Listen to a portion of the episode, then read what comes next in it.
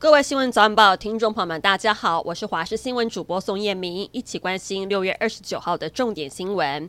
针对板桥幼儿园喂药案，新北地检署表示，事件至今已经有三十六名的家长提告，目前已经采集三十六名幼童的毛发送验，预计最快七月初就会有检验结果。林志坚跟郑文灿台大硕士论文接连被认定抄袭而撤销学位，指导教授陈明通被台大认为有违师，但是未解聘。台大校长陈文章对此首度表态，认为陈明通伤害台大声誉，应该要公开道歉。涉嫌吸金诈欺遭法务部调查局通缉超过二十年的夫妻陈志灿跟刘美雪，近日在泰国曼谷落网。夫妻两人在两千年跟多名的共犯设立假公司，吸引民众投资，隔年却声称公司账户遭到冻结倒闭，导致投资人求偿无门，受害人数多达四千多人，诈骗金额高达台币四十亿。而陈志灿跟刘美雪在二零零一年逃出国，隔年遭到通缉。二零一八年七月份，是用贝里斯国籍入境泰国，并拿到泰国精英签证。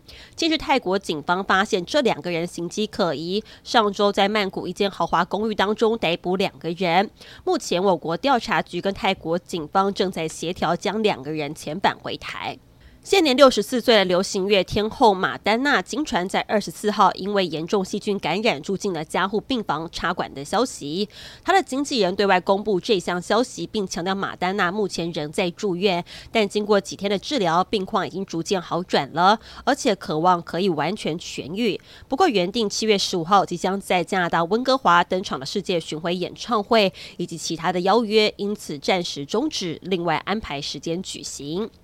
探索铁达尼号的观光潜水器泰坦号发生内爆解体，美加联合打捞，周三部分泰坦号的残骸打捞出水，并且运到岸上。美国海防队表示，打捞小组在距离铁达尼号残骸大约四百八十八公尺的位置发现了泰坦号的残骸，并且在残骸当中跟附近的海床上发现疑似部分人体残骸。目前泰坦号残骸跟人体遗骸都已经由运输船北极地平线运。运回纽芬兰，装上了货车，运往未经透露的地点，由调查单位进一步了解泰坦号内爆的原因。法国在二十八号宣布提高首都巴黎跟主要城市的警戒状态，主因是二十七号在巴黎市郊，一名十七岁少年被警察拦查时遭开枪致死。尽管当局逮捕了涉事的员警，但是愤怒的民众发起了暴力抗争，点燃了车辆跟垃圾桶。而事件的影片流出，发现当时呢是两名警察透过驾驶窗旁的车窗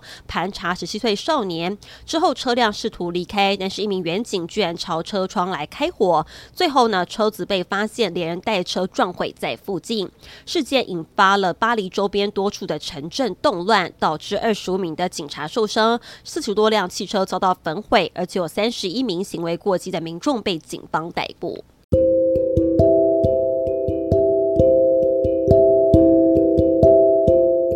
以上新闻内容非常感谢您的收听，我们再会。